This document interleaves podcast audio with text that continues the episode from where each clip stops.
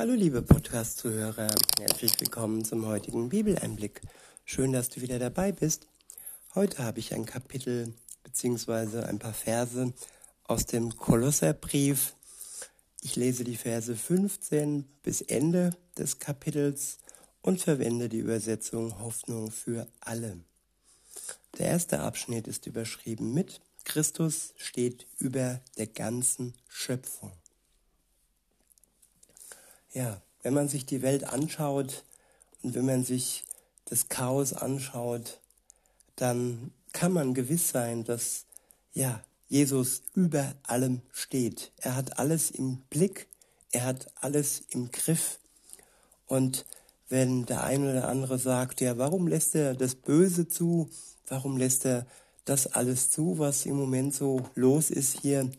Dann kann ich darauf antworten, er lässt es zu, um uns zu prüfen, ob wir uns für das Böse entscheiden oder ob wir ihm vertrauen, ob wir ausharren, ob wir uns von seiner Kraft stärken lassen oder ob wir ja uns äh, ja ablenken lassen von all dem Bösen oder sogar verleiten lassen, dieses Böse mit zu tun.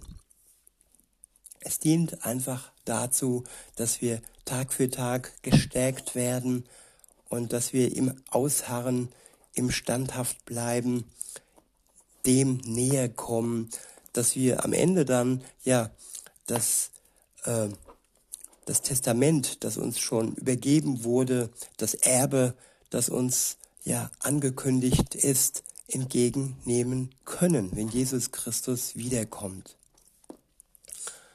Ab Vers 15 heißt es dann, Christus ist das Ebenbild des unsichtbaren Gottes.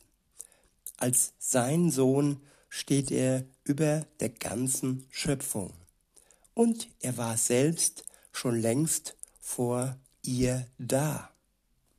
Ja, man könnte denken, ja, Gott gibt es erst seit der Erde, seit der Schöpfung. Nein, hier wird uns berichtet, dass er längst vor unserer Erde und vor allem, was existiert, schon da war. In Vers 16 heißt es, durch ihn ist alles erschaffen, was im Himmel und auf der Erde ist, Sichtbares und Unsichtbares, Königreiche und Mächte, Herrscher und Gewalten. Ja, alles wird zugelassen durch ihn. Auch wenn vieles gottlos ist, wenn vieles ja teuflisch ist, trotz allem im Vorfeld wurde es durch Gott geschaffen. Jeder Mensch und alle Mächte, die existieren. Es gibt praktisch nichts, was nicht durch seine Schöpferkraft auf der Welt und im Universum existiert.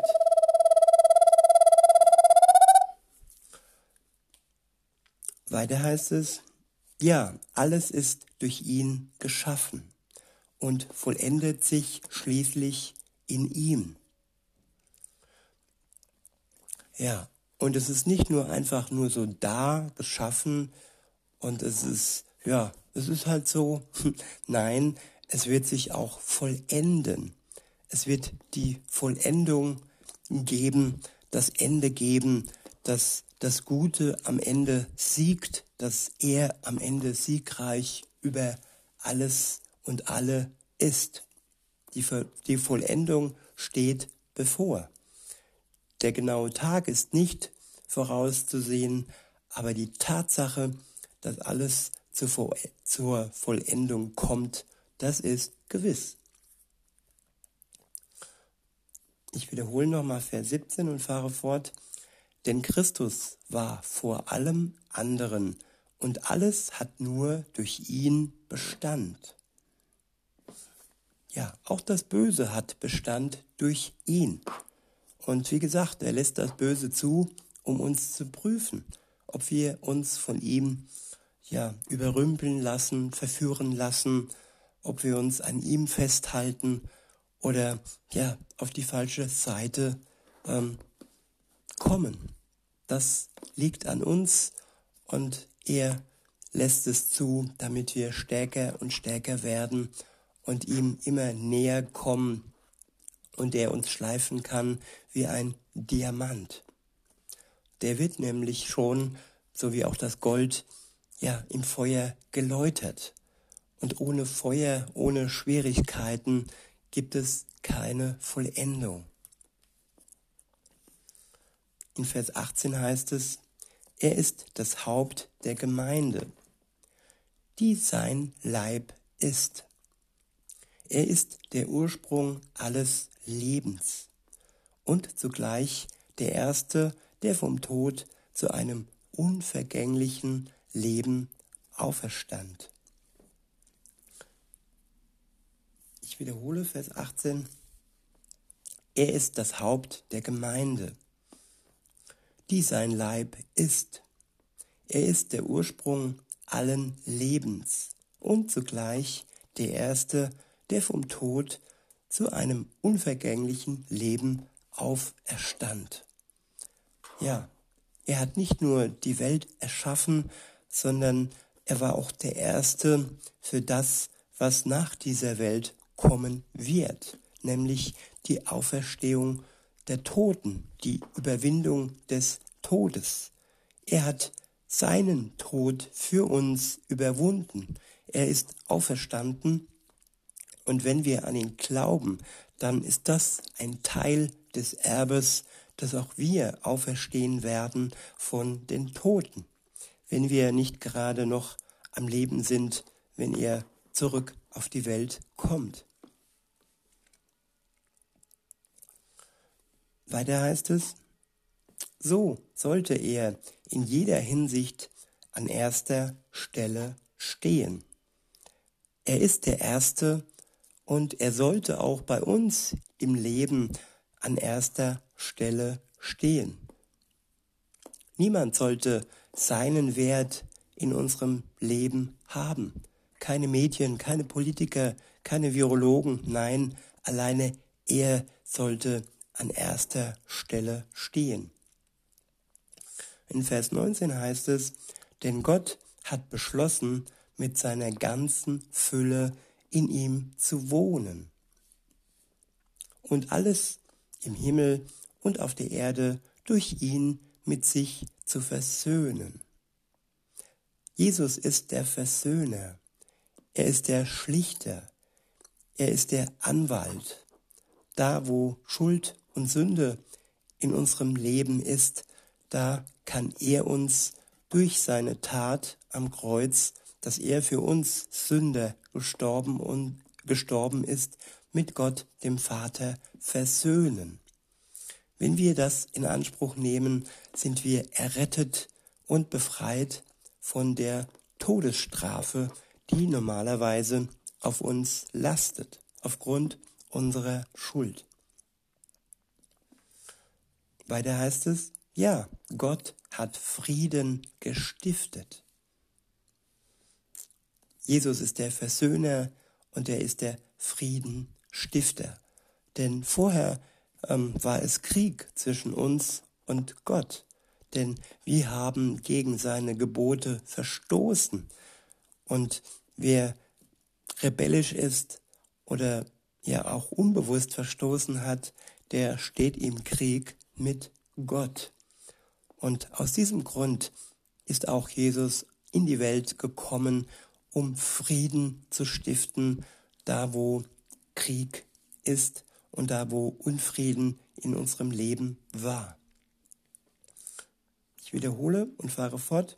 Ja, Gott hat Frieden gestiftet, als Jesus am Kreuz sein Blut vergoss. Auch ihr wusstet früher nicht, was es bedeutet, mit Gott zu leben. Ihr wart seine Feinde durch alles Böse, das ihr gedacht und getan habt. Doch indem Christus Mensch wurde und am Kreuz starb, hat Gott euch mit sich selbst versöhnt. Jetzt gehören wir zu Gott und stehen befreit vor aller befreit von aller Sünde und Schuld vor ihm da. Wichtig ist aber, dass ihr auch weiterhin fest und unerschütterlich in eurem Glauben bleibt. Ja, fest und unerschütterlich trotz all dem Bösen in der Welt. Das ist möglich mit der Kraft des Heiligen Geistes, die wir schon als Pfand, als Vorleistung sozusagen von dem ewigen, von Gott geschenkt bekommen, sobald wir an ihn glauben. Er macht uns fähig zu widerstehen, er macht uns fähig, standhaft zu bleiben in dieser schweren und teilweise grausamen Welt.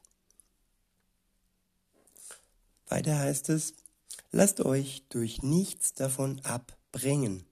Keine Macht der Erde soll euch die Hoffnung rauben, die Gott euch durch seine rettende Botschaft geschenkt hat. Ihr habt sie gehört, und sie ist überall in der Welt verkündet worden. Mein ganzes Leben steht im Dienst dieser Botschaft. Sie will ich weiter sagen. Der nächste Abschnitt ist überschrieben mit Warnung vor falschen Lehren. Paulus verkündet die Botschaft im Auftrag Gottes. Was ich auch immer für euch erleiden muss, nehme ich gern auf mich. Ich freue mich sogar darüber. Das Maß der Leiden, die ich für Christus auf mich nehmen muss, ist noch nicht voll. Ja, das Maß der Leiden ist erst dann voll, wenn Jesus Christus zurückkommt in die Welt und diesem Leiden ein Ende macht, beziehungsweise ja, wenn unser irdisches Leben ein Ende findet und der Tod der ja der Lohn der Sünde ist, obwohl wir erlöst sein können, wird er uns dennoch treffen können, außer Jesus kommt vor unserem leiblichen Tod. Die Welt ist der Vergänglichkeit preisgegeben, sie wird enden, so auch unser irdischer Leib. Weiter heißt es,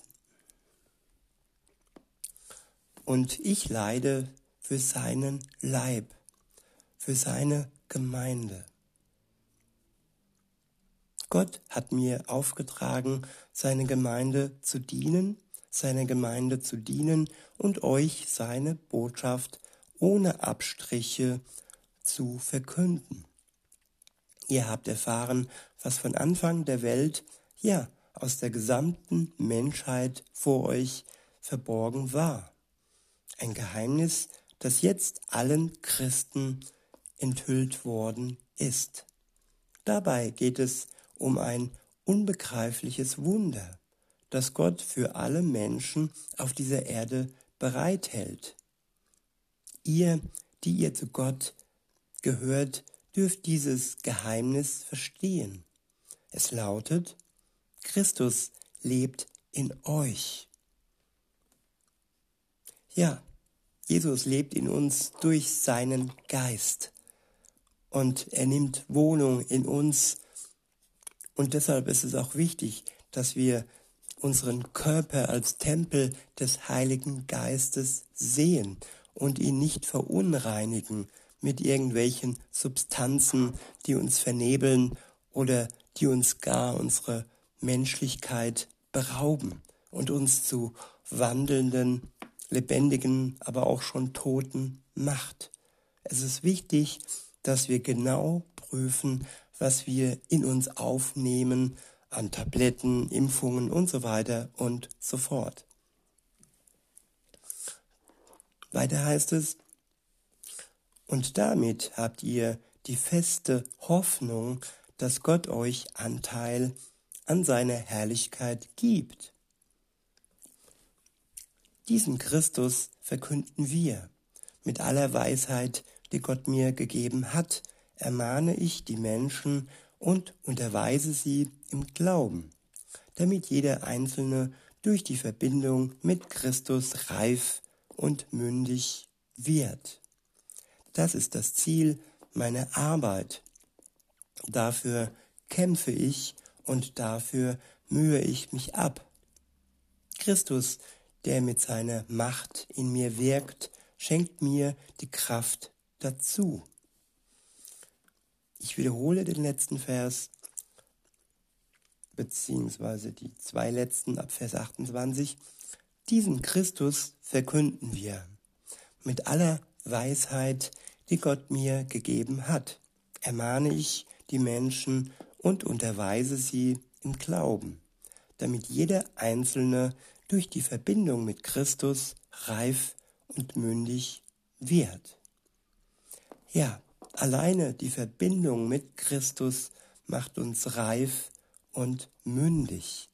Wenn wir das Wort Gottes nur aufnehmen wie ein Roman, in das eine Ohr rein, in das andere Ohr, raus, dann wird es uns nicht heil machen, dann wird es uns nicht ähm, ja, dazu bringen, dass wir gerettet werden.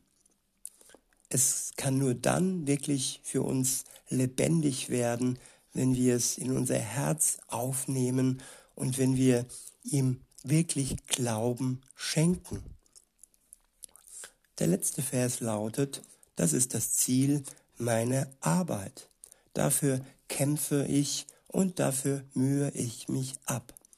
Christus, der mit seiner Macht in mir wirkt, schenkt mir die Kraft dazu. In der Kraft Gottes unser Leben zu führen. Das sollte unser Ziel sein. In diesem Sinne, liebe Zuhörer, wünsche ich euch noch einen schönen Tag und sage bis denne.